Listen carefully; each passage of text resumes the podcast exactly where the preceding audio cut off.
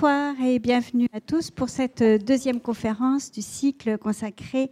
à Cartier, le style et l'histoire. Notre invité, Wilfried Zisler, est docteur en histoire de l'art. Il a également soutenu un mémoire de troisième cycle à l'école du Louvre. Ses travaux portent sur l'histoire du goût, des collections et des arts décoratifs, au cœur des questions internationales, notamment franco-russes au XIXe et au début du XXe siècle.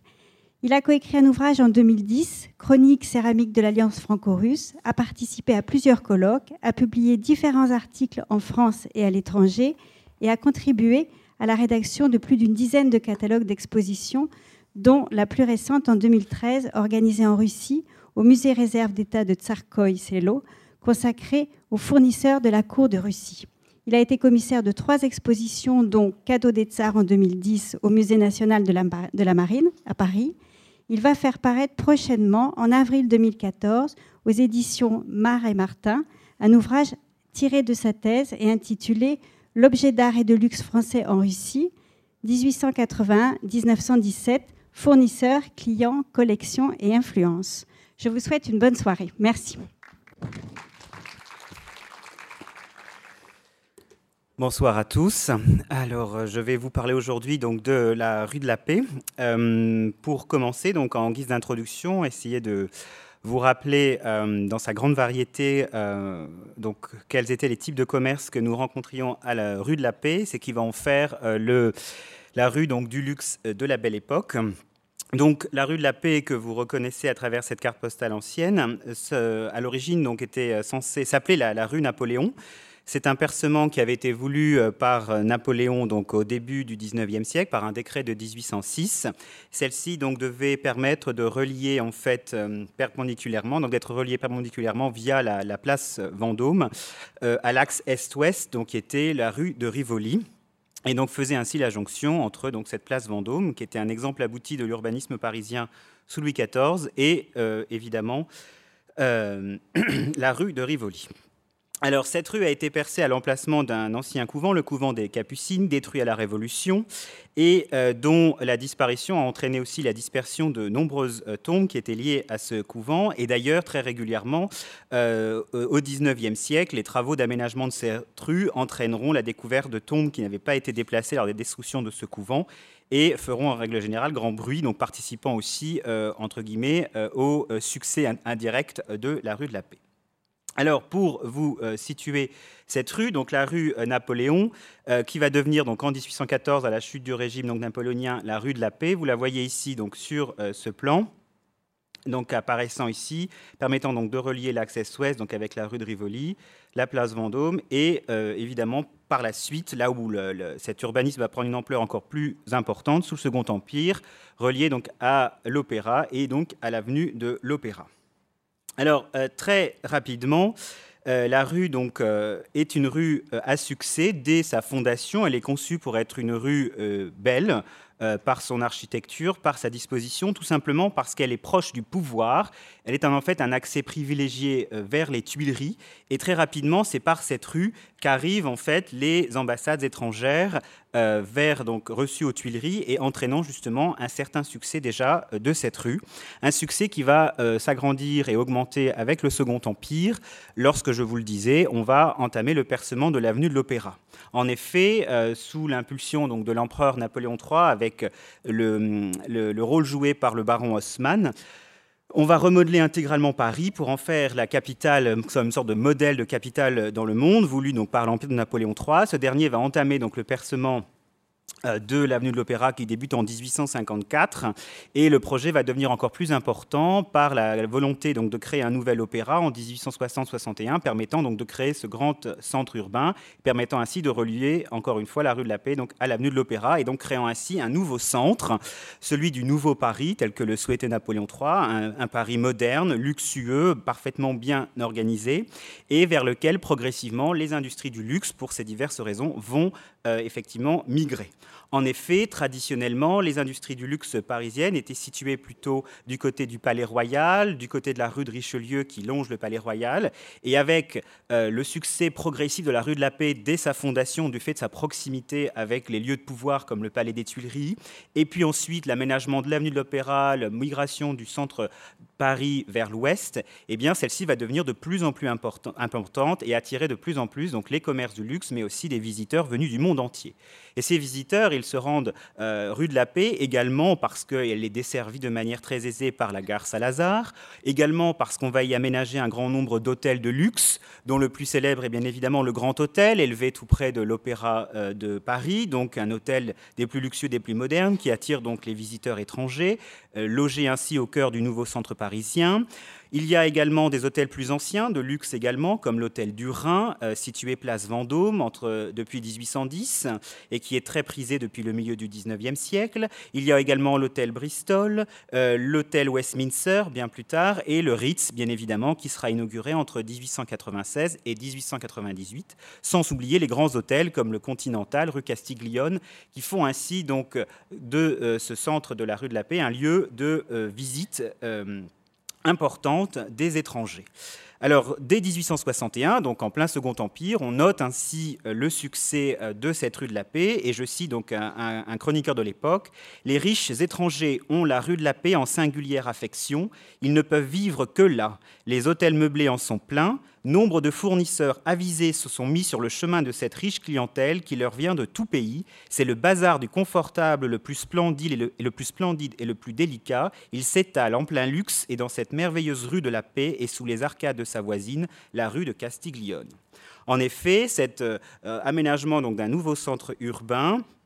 eh bien, va permettre donc un développement d'un commerce de luxe très important qui était déjà en gestation dans cette rue de la Paix. Dès euh, le début du 19e siècle, on rencontrait en effet rue de la Paix déjà quelques commerces de luxe en pâtisserie ou en confiserie, comme l'installation notamment de Carême, le célèbre chef, qui s'était installé ici jusqu'en 1813, mais aussi déjà très tôt la bijouterie-joaillerie qui était implantée dans ce quartier, notamment Nito sous l'Empire, l'ancêtre de la maison Chaumet qui se trouvait place Vendôme et qu'elle va ensuite quitter pour s'installer euh, du côté de la rue de Richelieu, donc plus vers ce qui était euh, dans la première moitié du 19e siècle le centre du luxe parisien. Mais à la suite de Nito, l'un des premiers joailliers, avant même bien un avant-quartier, à s'installer rue de la Paix, c'est Mellerio di Meller, une maison qui s'implante en 1815 rue de la Paix et qui va effectivement, maison fondée en 1613, être un des hauts lieux du luxe de la joaillerie sous le Second Empire, rue de la Paix. En effet, ici, vous avez un bel exemple de l'illustration des productions de Mellerio qui faisait donc de euh, cette rue de la Paix déjà un haut lieu du luxe sous le Second Empire. Un exemple ici à droite avec cette photographie représentant donc le stand extrêmement luxueux de la maison Mellerio à l'occasion de l'exposition universelle de 1867 avec multitude de joyaux et de diadèmes destinés donc à, à différents clients prestigieux de cette maison. Et sur la gauche, à l'occasion de l'exposition universelle de 1867, montrant le succès pouvait avoir la rue de la Paix auprès de la clientèle internationale. Vous voyez une page euh, de livre de commande de la maison Mellerio hors norme, avec la même page avec Sa Majesté l'empereur de Russie, l'empereur, donc Napoléon III, pardon, le roi d'Italie, l'empereur de Russie, le roi de Prusse, le vice-roi d'Égypte et le prince Humbert. Donc, vous voyez euh, une clientèle de choix montrant que dès le Second Empire, effectivement, la rue de la Paix est déjà un lieu euh, euh, de luxe tout à fait reconnu. Et il en va de même dans le domaine de la mode, où des maisons de confection surtout sont installées dès la première moitié du 19e siècle rue de la Paix, notamment la maison Doucet, qui dès les années 1830, donc le, grand-père du célèbre Jacques Doucet, est déjà installé euh, rue de la Paix. Finalement, euh, ce que l'on considère comme le point de départ du luxe euh, de la rue de la Paix, c'est souvent le fait que Wirth, le célèbre donc, couturier, euh, s'y installe en 1857-58 au 7 rue de la Paix. Or, on se rend bien compte que celui-ci va effectivement poursuivre le développement évidemment du caractère luxueux de cette rue euh, jusqu'à son point d'or qui sera notre sujet aujourd'hui, donc effectivement à la belle époque, mais que celui-ci choisit naturellement de s'installer dans un lieu qui est déjà reconnu euh, pour euh, son luxe. Alors Charles Wort est effectivement donc s'installe cette rue de la Paix en 1857-58. C'est un, un, Anglais qui était à l'origine donc implanté dans le commerce du textile Il débute à Paris en 1845 au service d'une maison, la maison Gagelin, et ensuite, euh, il va avoir beaucoup de succès au, cœur de, cette maison et décider donc de s'installer à son propre compte en 1857-58, 7 rue de la Paix. Et euh, sa maison va être une des plus courues euh, du monde et faire effectivement de la rue de la Paix une rue à succès. ce dernier comptera donc la meilleure clientèle internationale et celui-ci va révolutionner effectivement le monde de la mode. Il est traditionnellement considéré entre guillemets comme l'inventeur de la haute couture. En effet, c'est pour la première fois, en tout cas, euh, dans le monde de la mode, euh, lui qui propose des modèles à ses clientes et pas l'inverse. La cliente, effectivement, euh, qui euh, se doit, donc, qui peut a le choix dans les textiles, dans les couleurs, mais lui impose ses modèles. Il est à l'origine aussi de nouvelles méthodes de communication, de présentation de ses collections, notamment utilisant des mannequins ou des sosies pour présenter effectivement à ses clientes, ou encore mettant en scène ses créations de manière extrêmement innovante, donc qui vont effectivement révolutionner l'art de la mode, faire de son nom un nom international et avec lui euh, celui de la rue de la Paix. Alors ici, vous avez une caricature euh, des années 1870 qui montre à quel point effectivement Vort euh, était extrêmement célèbre. Et vous voyez ici ces deux élégantes qui, admirant des tableaux, sont plus attachées à retrouver effectivement dans la touche de représentation des, modèles représentés sur ces tableaux, la touche de Vort, donc que l'on compare ainsi à un artiste, et qui montre vraiment l'évolution de cette mode qui devient aussi une création artistique avec euh, l'art de Vort au milieu du Second Empire, au cours du Second Empire. Ainsi, donc sous le Second Empire, la rue de la Paix donc, atteint déjà ses titres de noblesse euh, et euh, après euh, l'effondrement du Second Empire, l'événement de l'effondrement de la colonne Vendôme, la commune qui évidemment saccage Paris, rapidement la Troisième République va profiter, je dirais, des, travaux qui avaient été entrepris sous le Second Empire, inaugurer le Grand Opéra, inaugurer l'avenue de l'Opéra, et évidemment favoriser aussi le développement de ce luxe autour de la rue de la Paix pour montrer à quel point ce nouveau régime qu'est la Troisième République, évidemment, a su euh, vite se restaurer effectivement son prestige d'antan. Ainsi, euh, dès la fin du Second Empire, la rue de la Paix est extrêmement célèbre et Weber, le très célèbre historien de la bijouterie, note euh, déjà au début du XXe siècle, au sujet de euh, Paris à cette époque, princes russes, milords, boyards, levantins, orientaux, tous les riches étrangers affluent à Paris pour prendre part à la fête et dépensent sans compter, éblouis par tant d'ivresse que seul Paris peut leur procurer. Et euh, si on se souvient aussi du final du premier acte de la vie parisienne d'Offenbach, euh, nous venons, arrivons de tous les pays du monde, par la terre ou bien par l'onde, italiens, brésiliens, japonais, hollandais, espagnols, romagnols, égyptiens et prussiens, de tous les pays du monde, par la terre ou bien par l'onde, nous venons, arrivons à Paris, bien évidemment, et entre autres pour consommer euh, les produits de luxe de la rue de la Paix et ce qui explique pourquoi celle-ci va être la capitale du luxe de la belle époque. Et en effet, pour illustrer ce succès, eh bien, beaucoup de maisons anciennes qui étaient implantées historiquement dans ce qui étaient donc euh, les arcades euh, raffinées du Palais Royal et, et des rues environnantes vont quitter, abandonner ce Palais Royal pour migrer vers l'ouest parisien, rue de la Paix ou autour de la rue de la Paix. Par exemple, le bijoutier joaillier Weber, en 1871, va s'installer 15 rue de la Paix. En 1905, il y élèvera un nouveau bâtiment flambant neuf, abritant ateliers, magasins et logements. En 1872, tout près de le Grand Hôtel, c'est l'escalier de cristal qui quitte, magasin de luxe par excellence parisien, qui va quitter le Palais Royal pour s'installer donc euh, tout près du Grand Opéra. Boucheron, maison fondée en 1858 au Palais Royal, en 1893 quitte le Palais Royal pour s'installer 26 Place Vendôme. 1899, Cartier, j'y reviendrai, bien sûr, s'installe rue de la Paix. Et en 1907, Chaumet, donc l'héritier entrepreneurial de Nito, choisira de quitter la rue de Richelieu pour revenir vers la place Vendôme en ce début du XXe siècle. Ainsi, euh, à la belle époque, la rue de la Paix est effectivement le haut lieu du luxe parisien. Euh, un luxe d'autant plus euh, important et à succès international que pour l'élite internationale, à chaque moment de la journée, à chaque moment social, correspond une attitude, un vêtement, un accessoire qui est bien évidemment indispensable et que vont fournir les vitrines de la rue de la Paix.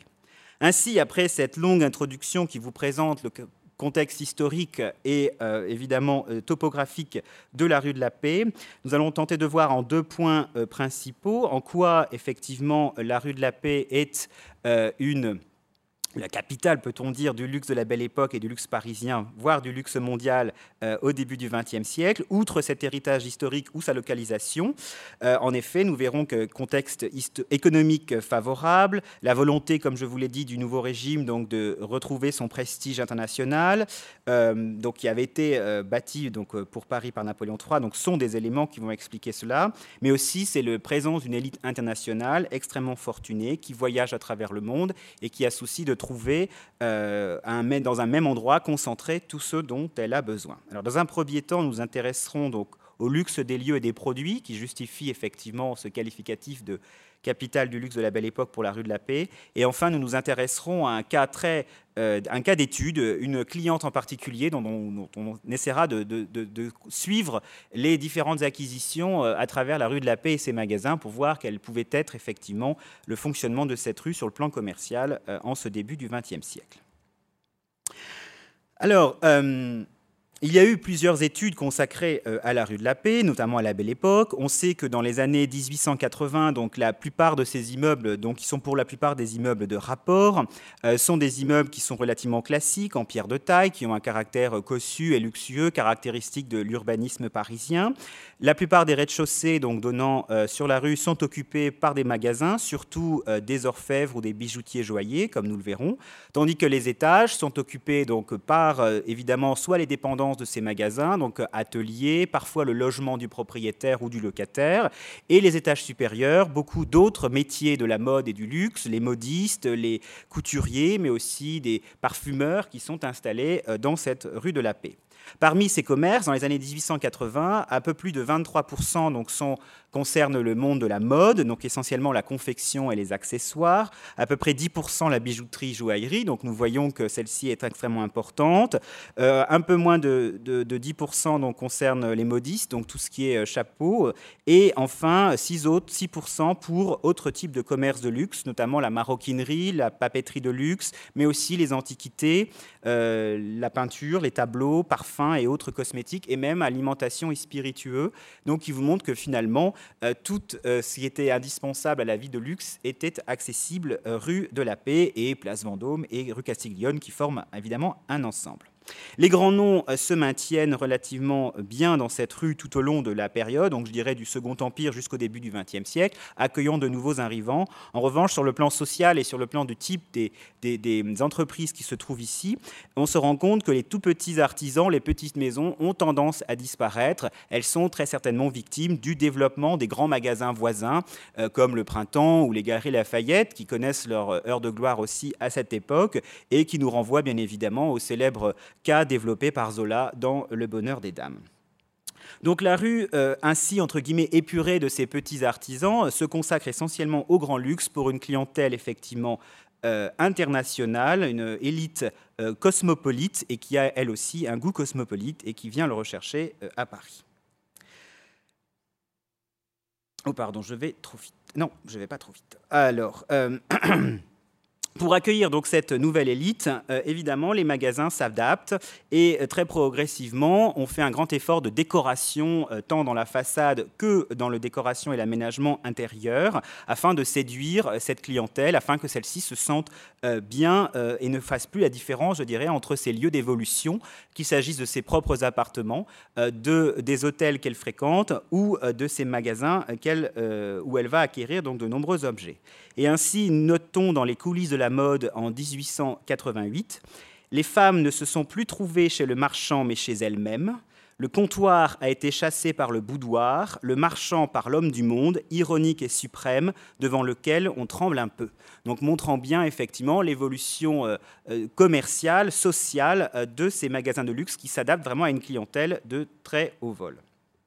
Alors, en ce qui concerne les, commerces que l'on rencontre rue euh, de la Paix, celle-ci donc se concentre essentiellement sur le plan de la mode. Euh, il faut distinguer donc les euh, grands magasins et les grands créateurs de la rue de la Paix et de leurs concurrents qui se trouvent dans le quartier Haussmann, notamment comme ou la chaussée d'Antin, comme les, sœurs Callot par exemple, qui sont dans d'autres quartiers. Donc la rue de la Paix ne concentre pas toutes les industries de la mode, mais les industries les plus célèbres. Il y a comme ça aussi quelques concurrences entre les quartiers. Les noms les plus célèbres que l'on rencontre évidemment à la belle époque rue de la Paix, c'est bien évidemment celui de Vort, hein, dont on a vu l'importance qu'il a pu jouer dans la célébrité de la rue de la Paix, mais également dans l'industrie de la mode.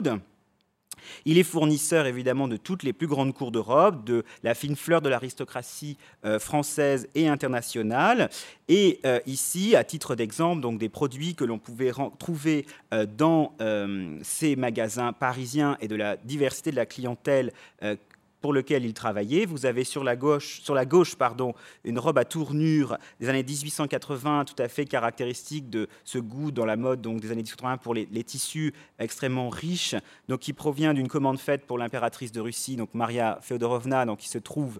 à l'Ermitage et qui était donc une des grandes clientes de, de.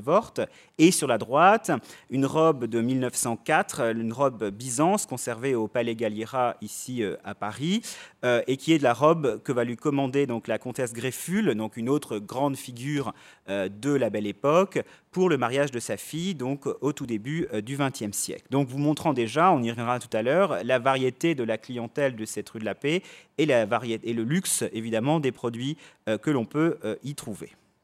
Alors Vort est extrêmement bien implanté euh, dans la rue de la Paix. Il entretient des relations à la fois professionnelles, cordiales et aussi euh, personnelles avec tout son voisinage. À titre d'exemple, en 1887, Boucheron fait livrer chez Vort un diadème pour une de ses clientes, montrant bien que effectivement mode et bijoux sont très liés l'un avec l'autre. Donc cette livraison était certainement pensée pour un essayage, un essayage pardon. On sait par ailleurs que euh, euh, les, des, les, membres de la famille Vort vont épouser des, membres de la famille Cartier, donc il y a vraiment euh, des échanges comme cela entre ces maisons extrêmement importants. Alors, autre maison prestigieuse se trouvant rue de la Paix, au-delà de, de Vort, qui est la plus célèbre, il y a la maison Doucet, euh, donc, qui est une des maisons euh, anciennement implantées donc, euh, rue de la Paix, donc, depuis la fin des années 1830. à l'origine, c'était une maison plutôt spécialisée dans les dentelles, les accessoires et surtout les, lingeries et chemises pour hommes. Et progressivement, avec le succès, à la belle époque, la maison va devenir une des grandes maisons de mode donc, internationales. Alors, à l'aide ici de deux exemples, je voulais juste donc vous illustrez les types de, production. Je vous disais tout à l'heure que cette rue de la Paix était d'autant plus un lieu de luxe que le luxe de la Belle Époque se caractérisait aussi par des usages et des, fonctions en fonction de toutes les activités donc, euh, des, clients. Et par exemple, ici sur la gauche euh, de 1902 de Doucet, conservé au Metropolitan à New York, vous avez un manteau du soir, donc de la saison automne-hiver 1902, euh, qui est tout à fait caractéristique du luxe de la mode à la Belle Époque, mêlant les différents types de, de matériaux ici. Vous voyez donc combinaison de différents textiles, euh, fourrures, dentelles, et puis une inspiration euh, très riche aussi prise dans le XVIIIe siècle. On aura l'occasion d'y revenir avec ces dentelles au niveau du col et des manches. Et puis sur la droite, une robe du soir de Doucet de 1902, également conservée au Metropolitan euh, de New York, et où l'on voit encore hein, ce mélange des matières, ces,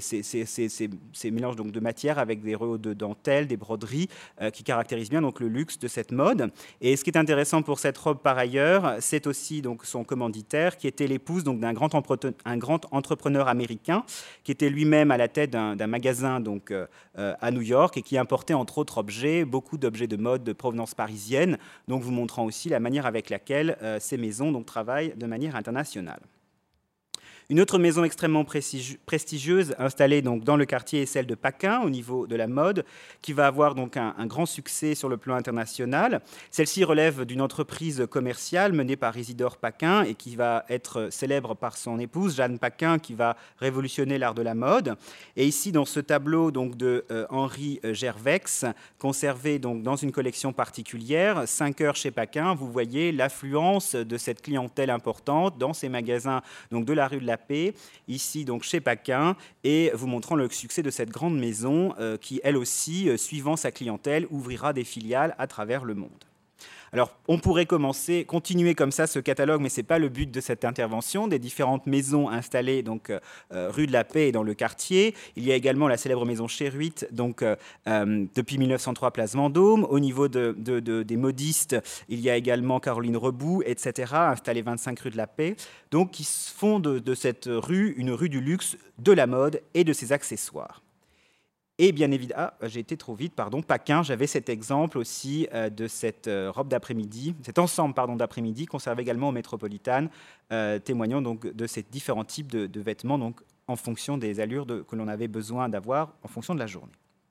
Alors, au-delà de la mode dont je viens de vous parler, il y a également évidemment la bijouterie joaillerie qui est extrêmement présente dans le quartier de la rue de la Paix. Et euh, notamment la maison Cartier qui euh, dont la fondation remonte en 1847 qui était à l'origine implantée dans un tout autre quartier rue Montorgueil euh, comme beaucoup comme c'est souvent le cas dans les industries du luxe Louis-François Cartier fondateur de la maison Cartier reprend en fait la maison donc de Picard là où il s'est formé en tant qu'ouvrier ça c'est quelque chose qui est assez fréquent dans le monde de, l'industrie d'art. Et puis, euh, très euh, progressivement, il va gagner donc en célébrité. Il va donc, suivant cette célébrité, changer de quartier, s'installer donc boulevard des Italiens euh, sous le Second Empire en 1859. Et c'est à Louis Cartier, donc en 1898, que revient l'idée de déménager la maison familiale vers la rue de la Paix pour évidemment la centrer au cœur du luxe parisien. Alors, euh, cette idée de s'installer donc rue de la Paix, elle vient du fait que l'hôtel Westminster est vendu aux enchères en 1897, fait l'opération d'une grande opération euh, immobilière. Et donc, vous avez ici la façade de l'hôtel Westminster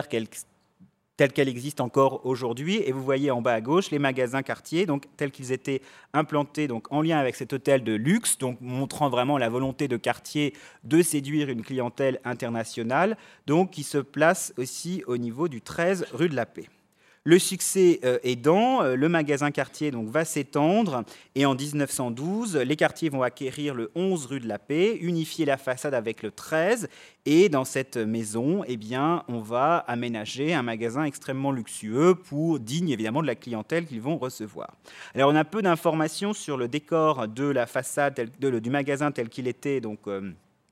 dans la première phase, donc à la fin du 19e siècle. En revanche, on n'est plus documenté pour celui des années 1910 il est intéressant de noter, donc ce sont les deux dessins que vous avez en partie inférieure. Vous voyez que ce décor est très dans l'esprit du XVIIIe siècle, surtout le goût Louis XVI, qui est ce Louis XVI 1900, le goût euh, le plus élégant, le goût élégant et apprécié donc à cette époque. Non seulement la décoration, mais aussi le mobilier, les objets qui sont présentés dans ces salons donc euh, sont euh, dans ce style et dans ce goût. Et en fait, cette harmonie de style, elle est due au fait que Cartier a fait appel ici à un décorateur, Marcel Boulanger,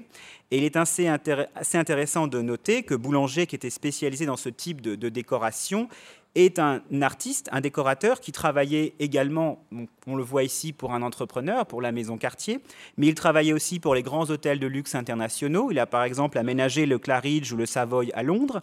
Il travaillait également euh, pour la meilleure société. Il travaillait pour les Rothschild euh, à Francfort, mais également en Autriche. Il travaillait pour la cour de Russie.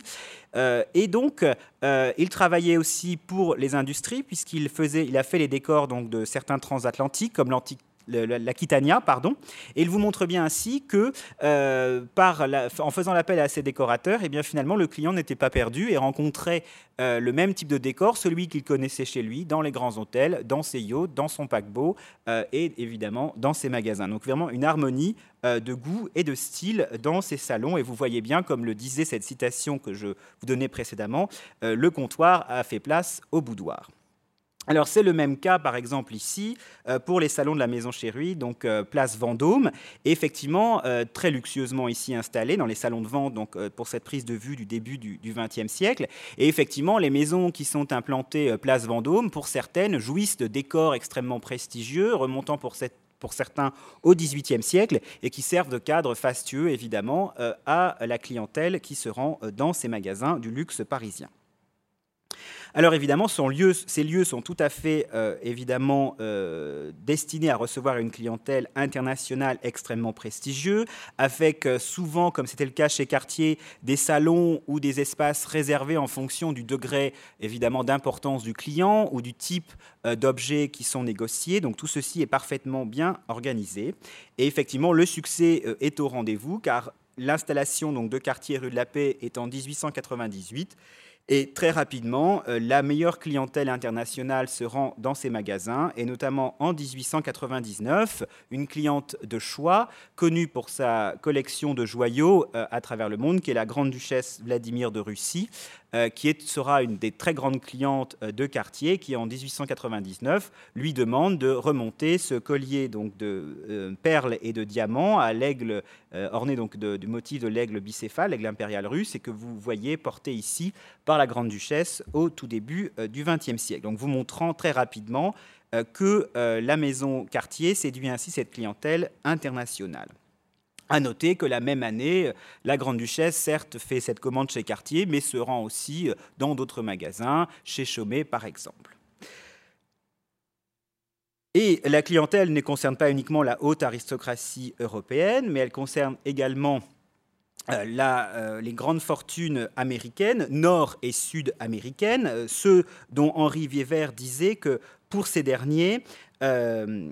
ces rois de l'or, de l'acier, des chemins de fer, du blé, des boîtes de conserve, eh bien pour eux, Paris représente la suprématie du luxe, le vrai, le luxe de bonne aloi, celui qui révèle le goût et la distinction, le résultat d'un atavisme de plusieurs siècles. Et parmi ces clients extrêmement importants, à fréquenter très fréquemment donc euh, la rue de la Paix, nous avons JP Morgan, donc le très célèbre financier américain, et qui va notamment en 1901 acquérir euh, en haut à gauche ici ce très surprenant donc diadème. Vous savez que le diadème est l'ornement de tête à grand succès donc à la belle époque. Euh, diadème donc qui est ici à L de Valkyrie et qui date de 1901. Donc c'est une photographie des archives Cartier. Il faut savoir que les, les thèmes des Valkyries étaient extrêmement à la mode à cette période, dû euh, notamment à leur caractère fantastique, mais surtout au succès de la musique wagnérienne, et notamment à Paris, qui a été découverte relativement tardivement et qui faisait l'objet de grands débats à la belle époque entre les pro-wagnériens et les anti-wagnériens, euh, puisqu'on ne pouvait pas à Paris dignement une musique venue de, l'ennemi qui était l'allemand, donc un, succès très important et qu'on retrouve jusque dans la joaillerie, comme vous le voyez ici. ça vous montre à quel point les joailliers sont aussi à l'affût des nouveautés et effectivement euh, de la mode euh, et des, dernières, euh, des derniers succès de l'art. Donc un modèle de quartier en haut à gauche, à droite un modèle extravagant euh, donc de ses ailes pour un diadème conçu par Coulon, euh, qui est un autre de ses joailliers, implanté rue de la Paix, qu'il va présenter notamment à, Moscou en 1891. Et à gauche, une autre version, un dessin qui est à l'origine donc euh, un dessin pour un modèle en diamant et saphir, avec ses jeux de pendeloque en partie inférieure, qui là l'œuvre de la maison Chaumet. Donc vous montrant que effectivement tous ces maisons sont à l'affût de ces nouveautés et travaillent dans une même veine à la même époque pour une même clientèle. Alors, Cartier, euh, évidemment, comme toutes ces maisons, euh, remporte un immense succès international, Cartier particulièrement, et euh, à partir de cette date, va recevoir des brevets de fournisseurs officiels de la part de la plupart des grandes cours européennes, l'Angleterre, le Portugal, le Siam, la Russie, la Grèce, la Serbie, la Belgique, l'Italie, Monaco, etc., etc. Donc un succès qui ne se dément pas, et à titre d'exemple ici, un diadème que livre donc Cartier en 1910 pour la reine Elisabeth de Belgique, donc l'épouse du roi Albert Ier, donc montrant aussi euh, donc, euh, que euh, ce succès, évidemment, touche à tous hum, l'Europe entière et toutes les, cours européennes. Alors face à ce succès, on ne se contente pas uniquement des clients étrangers venus à Paris rue de la Paix, et la plupart de ces maisons de luxe suivent en fait le déplacement de ces clients, vont les séduire chez eux, et à l'image de Cartier, eh bien, va ouvrir dès 1902 un magasin à Londres, notamment donc dans les quartiers à la mode de Londres, ensuite en 1909 à New York, donc un succès vraiment qui pousse ces maisons à ouvrir des filiales un peu partout à travers le monde mais aussi dans les lieux de villégiature où cette clientèle internationale voyage de manière extrêmement régulière. Alors pour montrer que tous ces joailliers ont ce même type de succès, parfois des commandes extrêmement prestigieuses, ici une photo euh, pas très euh, bonne, mais bon, là, une des rares que j'ai pu trouver illustrant la couronne, c'est ce qui m'intéresse ici, donc qui est commandée en 1893 euh, par le roi de Bulgarie, portée ici par la reine Éléonore de Bulgarie, donc une, couronne. Donc vous voyez que certains royaumes n'hésitent pas à commander leur régalia, des royaumes nouvellement fondés comme la Bulgarie, auprès des grands créateurs parisiens et Boucheron réalise ici en 1893, donc cette couronne royale pour les reines de Bulgarie. Alors, outre Cartier, euh, de nombreux donc, joailliers euh, sont implantés évidemment euh, rue de la Paix. Parfois des noms qui sont aujourd'hui beaucoup moins connus parce qu'ils ont disparu, parce qu'ils ne sont plus existants, comme la maison Fontana. Alors, il y a aussi, je vous l'ai déjà dit, Chaumet, mais aussi Lalique qui va finalement, au début du XXe siècle, ouvrir un magasin place Vendôme, donc montrant vraiment qu'il se place dans des lieux de choix pour séduire une clientèle qui vient à lui, mais aussi Morgan, qui était un très très grand joaillier euh, Dumoret également, La Cloche qui va avoir un énorme succès, tous ces noms qui résonnent et qui renvoient évidemment au luxe de la belle époque. Mais il n'y a pas que les joailliers, les orfèvres également sont présents rue de la Paix, donc après s'être habillé, après s'être paré, on peut aussi aménager sa maison, euh, rien qu'en restant rue de la Paix dans son quartier. L'un des plus grands orfèvres euh, ayant été installé donc rue de la Paix était la maison Au Coq, une maison très ancienne qui avait été fondée au début du 19e siècle. Et vous voyez ici, parmi les exemples d'objets de, d'orfèvrerie que ces derniers pouvaient réaliser donc, au début du 20e siècle, il s'agissait alors de André Aucoq. Et vous voyez ici une paire de candélabres années 1890 hein, en argent, euh, dans une collection particulière. Et dans ce goût dans le, du 18e siècle était le goût prédominant euh, dans la création artistique à ce moment et dont on voit ici une très belle euh, manifestation.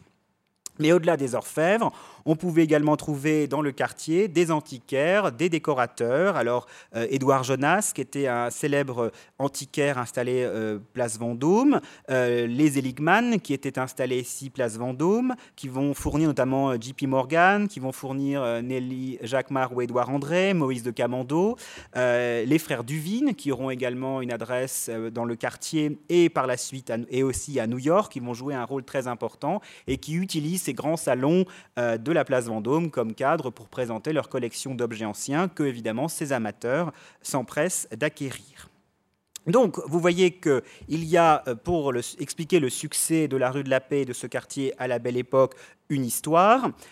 une localisation, une organisation, une offre,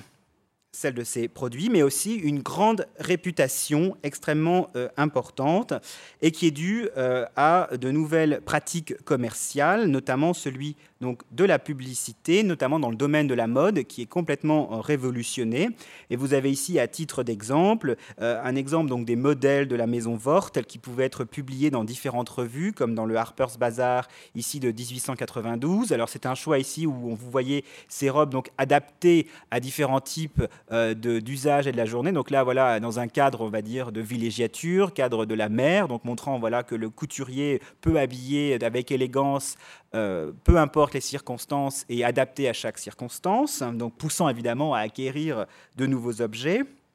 Dans le même esprit, euh, Jeanne Paquin va aussi euh, se rendre extrêmement célèbre et se rendre, euh, avoir beaucoup de succès en se rendant notamment aux premières, aux soirées, avec ses modèles qui sont portés par ses mannequins, qui permettent ainsi de juger directement les réactions du public face aux modèles qu'elle présente ainsi directement auprès de la clientèle lors des grandes soirées parisiennes.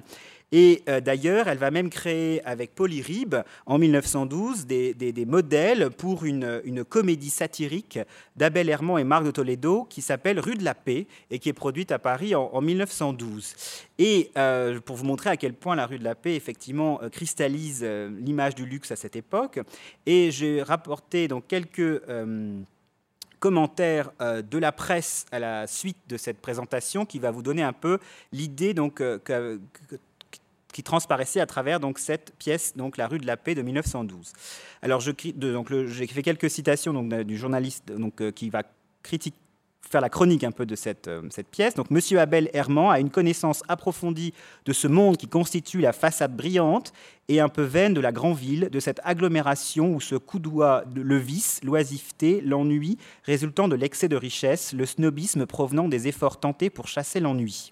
Plus loin, et d'abord, il nous donne une idée du luxe, du luxe effréné, qui est l'un des traits essentiels de la vie moderne. La valeur de l'argent a changé, peut-être en gagne-t-on davantage, le gagne-t-on plus aisément, mais avec quelle facilité on le gaspille. Monsieur Abel Herman met en scène une dame de qualité, comme on disait jadis, dont les factures impayées et accumulées se montent à la somme de 120 000 francs. Et quand cette note est présentée au mari, il n'en paraît nullement étonné, il s'y à sa folle moitié de n'avoir pas eu recours pour l'acquitter à un autre que lui-même. Donc voilà un peu euh, le ton évidemment de cette pièce euh, rue de la Paix qui est en même temps, vous le comprenez à cette époque, donc euh, aussi revendication sociale, va cristalliser évidemment les critiques du luxe extrêmement fortes. Et ce chroniqueur, parlant de cette comédie satirique, donc La rue de la Paix, conclut son article en disant que le grand oubli de cette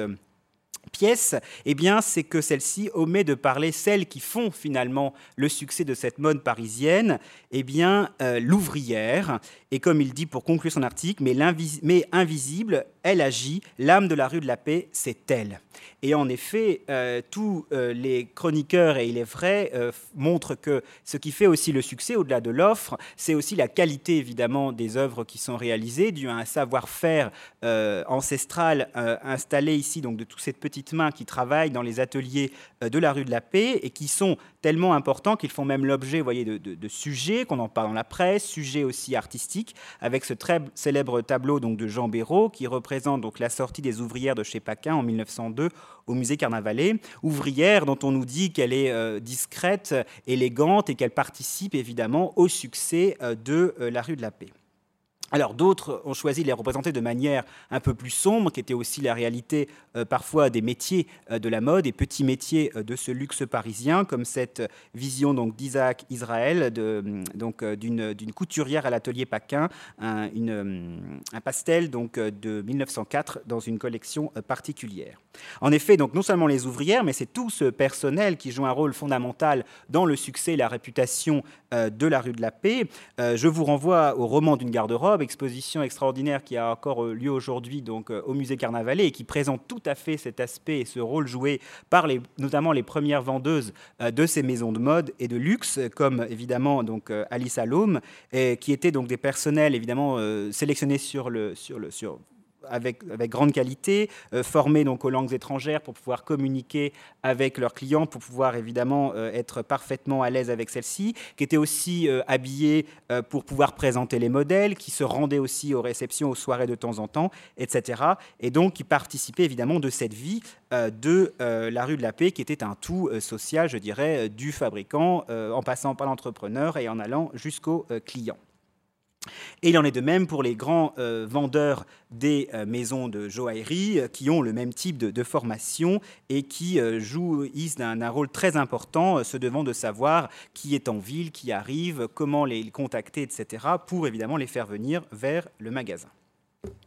Mais au-delà de ce contexte, on va dire, historique, social, donc, qui explique ce succès donc, de de la rue de la Paix à la Belle Époque, c'est euh, aussi euh, le dessin, la ligne, le modèle, évidemment, qui va faire le succès euh, des productions parisiennes et qui, à, l'international. En effet, abordons quelques instants donc, les questions de, de style. En ce qui concerne donc la bijouterie joaillerie, notamment la maison Cartier, à ses débuts, celle-ci fait comme beaucoup euh, des joailliers et des bijoutiers de l'époque, euh, pas forcément donc d'atelier en propre. Elle fait appel à la sous-traitance, donc fait produire des objets dans d'autres ateliers qui travaillent pour différentes maisons, ce qui explique que parfois, dans une maison ou une autre, on peut trouver des objets euh, se rapprochant stylistiquement, puisqu'il n'y a pas encore cette idée ou cette notion d'identité ou de marque qui va se développer avec le XXe siècle, que c'est plus le style qui compte et qu'effectivement, on fait appel parfois à des mêmes artisans. Et ici, c'est assez représentatif avec cette pièce. Euh, du début du XXe siècle de Cartier, qui est un pendentif donc, dans le goût Renaissance, euh, et qui est en fait réalisé donc, par un sous-traitant qui est Léon Coulon, qui est lui-même euh, installé, qui va lui-même s'installer rue de la Paix et qui peut à, son tour produire des pièces tout à fait similaires. Mais avec la fin du 19e et surtout le début du 20e siècle, lorsque Cartier va avoir ses propres ateliers, euh, celui-ci donc va développer un style qui va permettre donc de le rendre célèbre. C'est le style qui triomphe d'ailleurs dans le joaillerie et dans le luxe à cette époque, et celui, ce style néoclassique, ce goût emprunté au modèle du 18e siècle, dont on a vu déjà le succès dans la décoration des magasins notamment, euh, notamment le modèle Louis XVI. Et on voit à travers ces exemples la manière dont les créations donc étaient réalisées, puisque euh, les dessinateurs travaillaient donc au sein de ce qu'on pourrait appeler déjà le bureau de création à partir de modèles anciens, de, d'ouvrages, de, modèles. Ici sur la gauche par exemple, vous avez différents essais euh, de dessins, de réinterprétation, d'ornements du XVIIIe siècle qui, du modèle gravé du XVIIIe siècle, en passant par l'étude dessinée, permettent d'aboutir à ces motifs d'enroulement, de rinceaux, de motifs d'inspiration stylisée qui proviennent en fait de l'étude poussée euh, de ces modèles euh, anciens, donc d'où l'importance au cœur de ces espaces de création des modèles, des, bibliothèques, des recueils d'ornements qui sont à la base de la création et qui sont une méthode de production qu'on rencontre dans toutes les maisons. Et à titre d'exemple, le célèbre style guirlande, néoclassique donc de la maison Cartier, illustré ici donc par euh, ce diadème du début du XXe siècle, donc de 1909, eh bien vous voyez tout à fait similaire en partie inférieure de 1907, un diadème, donc tous les deux sont en platine et diamant, euh, l'un donc en haut donc de Cartier euh, et en bas donc de Boucheron euh, pour la princesse Abamelech. Et vous voyez donc on est vraiment dans le même esprit, le même courant stylistique. Alors, autre exemple ici, avec ce type de, diadème soleil qui va avoir un immense succès au début du XXe siècle. Alors, Ici, modèle de quartier des années 1910 euh, que vous pourrez voir à l'exposition. Ici, le modèle de Chaumet de 1914 porté par la princesse Yusupov qui le commande pour son mariage en 1914. Donc vous voyez la proximité qui peut exister entre les ateliers puisque tous suivent le même style euh, et euh, pour contenter évidemment la même clientèle qui a a priori le même goût. Alors Cartier va également se distinguer dans la production, toujours dans cet esprit euh, néoclassique très 1900, de multiples petits objets euh, de différentes natures, beaucoup donc de, ces euh, petits objets indispensables du, du quotidien, multipliant donc les techniques donc émaillées. On parle souvent du succès en fait des créations russes de Fabergé dans le développement de ce type de technique à Paris à la belle époque, mais il faut savoir que les techniques de l'émail étaient une technique particulièrement maîtrisée la deuxième moitié du 19e siècle à Paris, et peut-être cette vogue russe a participé à son développement, mais néanmoins, en tout cas, autour de 1900, on trouve le même type de produit euh, euh, à la même époque et par différents fournisseurs pour la même clientèle. Et ici, c'est une sorte de, présentation jeu. Euh, puisque ici c'est une petite pendule émaillée de la maison Boucheron, celle-ci est de la maison Cartier, celle-ci est de la maison Fabergé. ici c'est une pendulette donc de la maison Fabergé, ici deux cadres photographiques de la maison euh, non, je me trompe. Si, de la maison Cartier, vous voyez. Et euh, ici, donc, un porte-cigarette de la maison Fabergé et un étui à cigarette de la maison Cartier. Donc, vous voyez, juste pour vous montrer effectivement la proximité euh, stylistique et qui explique aussi ce succès, puisque, évidemment, même client, même modèle, même fournisseur, même type de, produit, peu importe les fournisseurs. Et euh, aux côtés donc, de ces créations qui remportent effectivement un grand succès, il y a aussi, rue de la Paix, avec le cas notamment de, la Ligue, la possibilité d'acquérir la nouveauté, les dernières créations, donc au-delà de ce qui est à la mode, les objets vraiment de caractère artistique. Il faut aussi le succès de la rue de la Paix. C'est une production purement, on va dire, française et parisienne. Cette production, en fait, qui, qui à cette fin du 19e siècle, bénéficie en fait de la reconnaissance progressive des arts décoratifs en tant qu'œuvre d'art. Ça se manifeste par euh, progressivement la création d'institutions dédiées aux arts décoratifs, comme le musée des arts décoratifs, par l'ouverture des salons artistiques euh, aux arts décoratifs qui peuvent exposer au même titre euh, que la peinture, que la sculpture. Donc il y a une sorte d'abolition de la hiérarchie entre les arts. Et ce succès de l'objet d'art fait qu'il y a cette création artistique qui s'insuffle dans la production de luxe et qui donne naissance à la belle époque à ce qu'on appelle le luxe artistique, donc où il y a un caractère artistique euh, qui transparaît et dont la lique est une parfaite illustration, à travers notamment ici, par exemple, un de ses euh, plus grands chefs-d'œuvre, qui est un ornement de tête euh, vers 1900 en or et maille avec cette immense améthyste dans le, bec de ce coq qui est conservé à Lisbonne à la Fondation Gulbenkian et qui est assez intéressant et qui montre bien la distinction entre produit de luxe et luxe artistique puisque cet ornement de tête qui est un bijou est en fait acheté directement par un collectionneur qui est Calouste Gulbenkian et qu'il va l'acheter en tant qu'œuvre d'art et qui va la conserver en tant que telle. Et on peut considérer euh, sur le même plan ce type de, production ici, comme cette Sylvia, qui est tout à fait dans l'esprit euh, art nouveau et symboliste de la Belle Époque, qui est l'œuvre de Weber, un autre grand nom du quartier, établi rue de la Paix, qui est conservé au musée des arts décoratifs à Paris et qui est un des chefs-d'œuvre de la joaillerie-bijouterie euh, présentée à l'exposition universelle de 1900 et euh, qui montre justement la diversité des objets euh, que l'on peut trouver euh, à rue de la Paix dans ce quartier. Et il est vrai que lorsque l'on regarde les comptes des différents clients, des différents amateurs du luxe, eh bien, il n'est pas rare de les voir à la fois clients donc, de tous ces magasins, qu'il s'agisse de mode, de, des accessoires, de la bijouterie joaillerie, mais aussi de la ligue, parce qu'il est de bon ton d'avoir un objet à caractère artistique. Donc il y a parfois des fidélités qui se créent entre un client et sa maison, mais ce n'est pas systématique. Et justement, ce petit euh, mot sur la clientèle me fait un parfait euh, lien avec la deuxième et dernière partie de cette présentation qui va, à travers un exemple, nous permettre d'essayer de voir quel va peut être le quotidien d'une cliente type euh, de ces magasins de la rue de la Paix. Alors voilà un des découpages donc, de différentes vues euh, de euh, la pratique du shopping rue de la Paix dans un article de Femina au début du XXe siècle. Alors vous voyez la foule sur la gauche, euh, les porteurs de différents achats en bas à gauche qui accompagnent les clientes vers leur, leur voiture ici. Et puis à droite, ces deux clientes qui commentent évidemment la vitrine que vous reconnaissez être celle des frères Lacloche, donc rue de la Paix.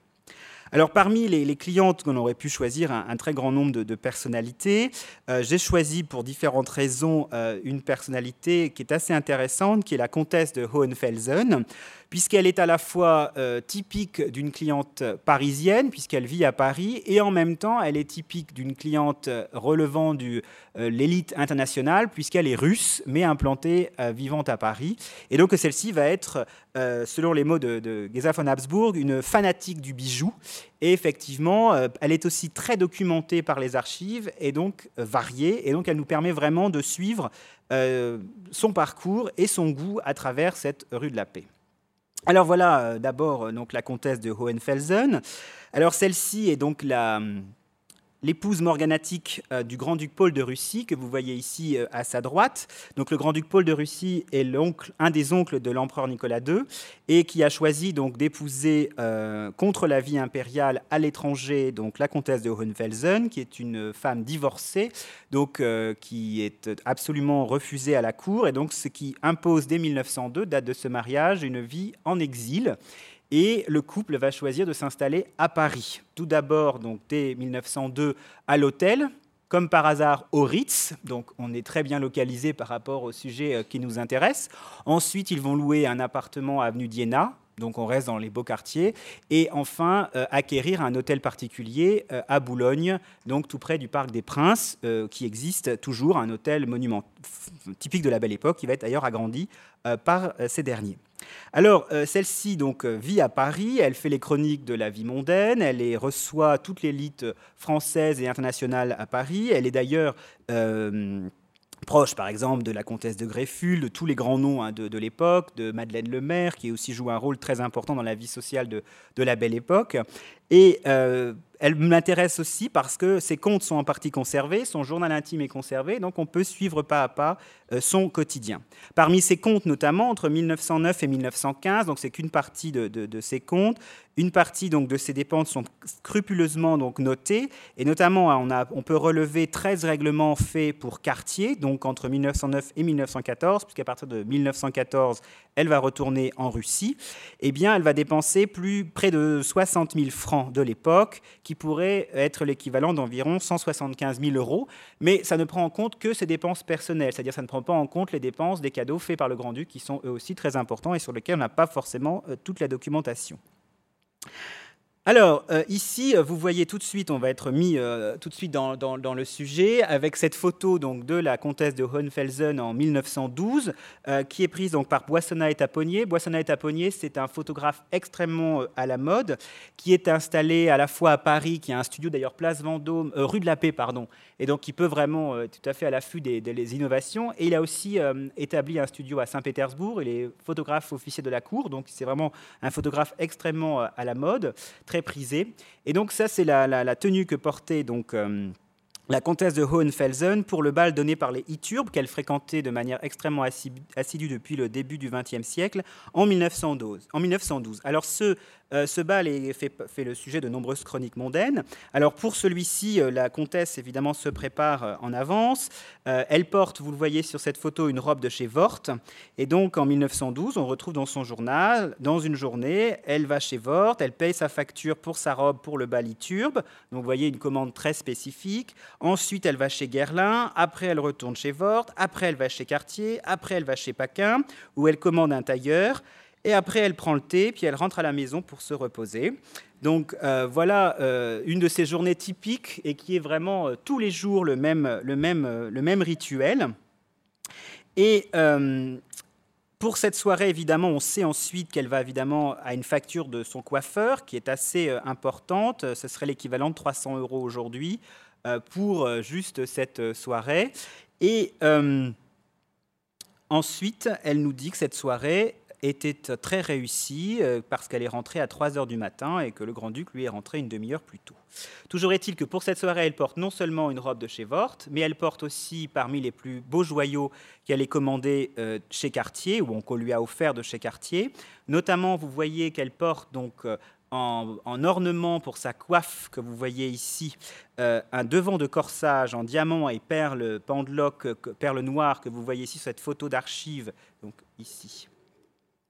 qui est euh, donc euh, une commande qu'elle fait en 1908 et qu'elle porte, voyez, en ornement. C'est en principe un, devant de corsage. Et le devant de corsage que vous voyez ici, en fait, c'est un, diadème à transformation, donc qui est celui-ci. À pendeloque également, très en vogue à l'époque, est une commande de 1908, repris en 1911, donc en diamant, poire, avec donc diamant rond et 7 diamants poire le diamant central faisant 27 carats et les sept autres pierres 121 carats, euh, qui était donc un achat euh, chez Cartier également. Et vous voyez qu'elle le porte en devant de corsage. Donc ça vous montre aussi l'inventivité de ces bijoux qui peuvent avoir effectivement différentes utilités euh, et différentes manières de les porter. Alors ces objets euh, ont disparu euh, aujourd'hui, mais on a, grâce aux, documents d'archives, donc à la fois, ça c'est la richesse aussi des, fonds de ces maisons comme la maison Cartier qui ont conservé beaucoup de leurs archives, donc les photos à grandeur, et puis ces moulages de plâtre qui sont en fait des moulages qui sont réalisés de la pièce à la fin de l'exécution et qui sont en 3D finalement le souvenir visuel de ces objets à la fin de leur, création et qui sont des documents euh, particulièrement euh, riches et intéressants, évidemment, euh, pour les historiens du bijou et de la, du de bijouterie pardon, et de la joaillerie. Alors, vous voyez donc à travers sa personnalité, elle fait des entre guillemets tournées donc très régulières rue de la Paix et dans le quartier. Donc, par exemple, elle peut passer des heures chez Wort, chez Doucet, chez Elstern. Elstern, on n'en a pas encore parlé, était installé euh, place Vendôme. Donc c'était un des plus grands euh, fabricants donc de vendeurs de, chaussures euh, de luxe donc du quartier. Et donc là, je n'ai pas retrouvé de chaussures de la comtesse de Hohenfelsen, mais voilà des exemples de ce que l'on pouvait trouver chez Elstern donc pour ces modèles qui sont conservés au Metropolitan à New York vous voyez euh, toujours euh, le goût du XVIIIe siècle, tant dans les motifs et les broderies donc, de ces soieries qui couvrent ces, euh, ces, chaussures, et également dans les boucles extrêmement précieuses que l'on voit ici dans ces chaussures. Donc le XVIIIe siècle est effectivement très très en vogue en ce début du XXe siècle, qui caractérise très bien euh, la belle époque. Par exemple, donc euh, en 1904, une autre journée, on pourrait le faire quasiment pour tous les jours. Donc, euh, elle se rend avec le grand-duc chez Linker, qui est un autre créateur de mode du quartier. Elle choisit une robe bleue. Là, elle va chez Vort, où elle commande une robe de bal, une robe de soirée une robe de souper. Elle, elle rentre et elle conclut Je suis complètement épuisée.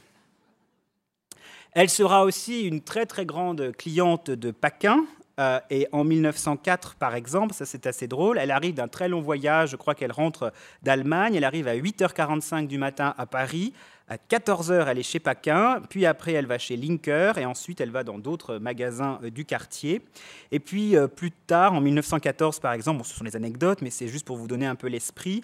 après le déjeuner, à 2h15, elle se rend chez Paquin. Là, elle dit Je n'en sors qu'à 6 heures, je suis terriblement épuisée. Donc, c'est aussi, euh, vous montre évidemment le temps nécessaire pour les essayages, pour euh, effectivement préparer les tenues commandées auprès euh, de ses créateurs. Alors, ce qui est assez intéressant à analyser évidemment ce journal, c'est que les visites et ces tournées qui sont très régulières, elles s'intensifient de manière extrêmement importante à la veille des fêtes de fin d'année, notamment pour les étrennes, où là, on la voit décrivant tous les, tous les magasins où elle va pour chercher des cadeaux pour ses amis, pour les membres de, pour, le, pour son personnel, pour les demoiselles, etc., pour ses filles pour son mari, etc. Donc ça, c'est vraiment quelque chose qui est très important pour les anniversaires, bien évidemment, et bien aussi, comme elle est russe, pour les fêtes de Pâques. Euh, ça, c'est quelque chose de très intéressant aussi et qui montre bien voilà, le, rythme de ces acquisitions. Et par ailleurs, on sait que par d'autres documents, qu'elle entretient une correspondance assez régulière avec ses fournisseurs, notamment avec ses couturiers, en particulier avec les premières vendeuses. Donc on a un nombre important de lettres euh, qu'elle échange avec Alice ou Louise, qui sont des vendeuses chez Vort. Euh, elle entretient par exemple voilà, une lettre de 1914 qu'elle échange avec elle. J'espère que la petite... Donc ça c'est Alice qui lui écrit, donc vendeuse chez Vort. J'espère que la petite robe en crêpe chine rose que nous vous avons fait pour porter, que nous avons fait porter sous votre manteau de dama vous plaît et que vous en êtes tout à fait satisfait. Donc on s'enquiert de savoir si tout va bien, si tout est bien arrivé, si ça lui plaît, etc. Et je vous lis pas toute la lettre, mais ensuite on lui dit s'il y a un problème, on peut euh, voilà rapporter, etc. Donc c'est vraiment un rapport extrêmement important, mais comme on le fait aujourd'hui avec les, meilleurs euh, clients. Alors c'est la même chose évidemment avec Paquin et avec Cartier, puisque Cartier, c'est vraiment son lieu de prédilection. Elle s'y rend plusieurs fois par semaine, euh, souvent en automobile, pour voir les nouveautés, suivre le déroulé de ses commandes, payer ses factures. Et ce qui est assez drôle, c'est que euh, quand elle se rend chez Cartier ou chez Vort, elle, parfois elle croise l'un ou l'autre, parce que je vous disais tout à l'heure, la famille Vort et Cartier étaient liées très très proches. Et de ces nombreuses acquisitions, donc outre les documents d'archives, quelques objets nous sont parvenus, pas forcément les plus spectaculaires, mais néanmoins très intéressants, vous montrant la diversité évidemment des, objets que l'on pouvait acquérir chez Cartier, entre autres. Alors vous avez cette broche de très petite dimension de 1913 qui est en or euh, platine avec des cabochons de saphir et émail qui date de 1913, mais qui par son design extrêmement, son dessin extrêmement euh, sobre, euh, moderne, vraiment caractérise bien les années 1910 et annonce complètement, y compris dans les, les effets de couleur, le, le, mouvement art déco qui va se développer dans l'après-guerre et qui montre aussi le goût assez euh, innovant de Cartier d'une part et aussi de sa cliente. Et puis à droite, une montre plus classique voilà, de Cartier, une montre bracelet de 1908 en or et saphir pour le petit bouton, donc qui est euh, commandée donc, par la comtesse de Hohenfelsen chez euh, Cartier. Alors, des monuments, elle a commandé aussi, euh, elle a eu aussi des objets euh, tout à fait euh, monumentaux, comme cette parure en aquamarine et diamant de Cartier 1912, qui est passée en vente en 2009. Et donc, il a l'ensemble complet avec donc ce collier imposant, le devant de corsage sur la gauche et le diadème avec ce motif un peu dans l'esprit russe qui témoigne un petit peu de la, de la commanditaire. Alors, Cartier est vraiment un lieu de, rencontre. Elle donne souvent rendez-vous, euh, surtout dans les années 1914, euh, chez Cartier à Bonny de Castellane, qu'elle rencontre très fréquemment. C'est souvent leur point de rencontre, leur point de départ. Et après, ils font la tournée de tout le quartier. Donc, vous montrant euh, vraiment cet esprit et enfin, voilà, l'état d'esprit de, l'époque. Et vraiment, Bonny de Castellane, qui est aussi, lui, une image tout à fait caractéristique de ce faste parisien de la belle époque. Vous le voyez ici en, deux versions en photo et peint avec ce tableau du musée Carnavalet, donc de, Boniface de Castellane, pour le costume persan de la comtesse de Chabriand, donc en 1912, et qui euh, tirait sa fortune de son mariage avec Anna Gould, hein, l'héritière d'une grande fortune américaine, et qui était elle aussi une de ses nombreuses clientes de la rue de la Paix et de ses commerces euh, de luxe. Alors, euh, il ne faut pas croire que la comtesse de Hohenfelsen se contentait uniquement de, de, Cartier. Elle se rendait aussi régulièrement chez La Cloche et chez Morgan. Mais sincèrement, c'est chez Cartier qu'elle a dépensé ses plus grandes fortunes et qu'elle a fait ses plus grands achats en matière de bijouterie, joaillerie. Évidemment, arrivée à Paris, euh, je dirais presque sans bagage, et devant installer sa maison, il lui faut une vaisselle d'orfèvrerie. Donc, elle va la commander rue de la Paix chez Aucoq. Donc toute sa vaisselle de table venait de ce magasin dont je vous parlais tout à l'heure. Elle est aussi cliente de l'escalier de cristal, du parfumeur Guerlain et des autres euh, représentants de ce type d'industrie de, luxe donc du quartier. Et elle fréquente aussi les maroquineries de luxe, euh, les papeteries de luxe du quartier, notamment la maison Kendall, qui était une maison installée rue de la Paix, 17 rue de la Paix, qui était fournisseur de nombreuses cours et qui proposait à sa clientèle une maroquinerie de luxe, beaucoup d'objets de différentes natures. Ici, ce sont des objets donc assez rares à, retrouver, euh, du type de produits donc on pouvait rencontrer chez Kendall. Sur la gauche, c'est en fait un, une sorte de, de porte-cadre euh, en or, enfin sur monté en, sur cuir avec un entourage velours, mais les encadrements des, photos sont en or. Ce sont des photos de l'empereur Alexandre II. Et ça, c'était une, commande de la princesse Yurievski, qui était sa veuve, donc chez Kendall, dans les années 1880. Et puis à droite, euh, ici, vous avez quelque chose d'assez extraordinaire. Euh, un manchon pour homme euh, de chez Kendall avec euh, cette petite pochette en cuir permettant de ranger différents accessoires, montrant que l'homme aussi peut trouver à se contenter dans les magasins du luxe de la rue de la Paix.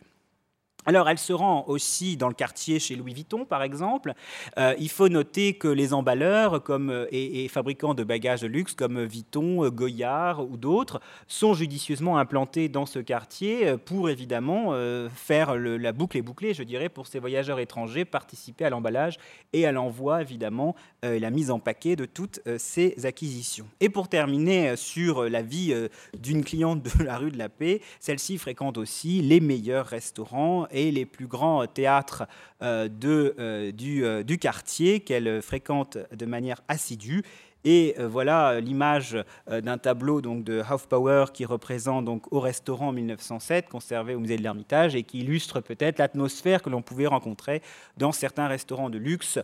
du quartier à la belle époque.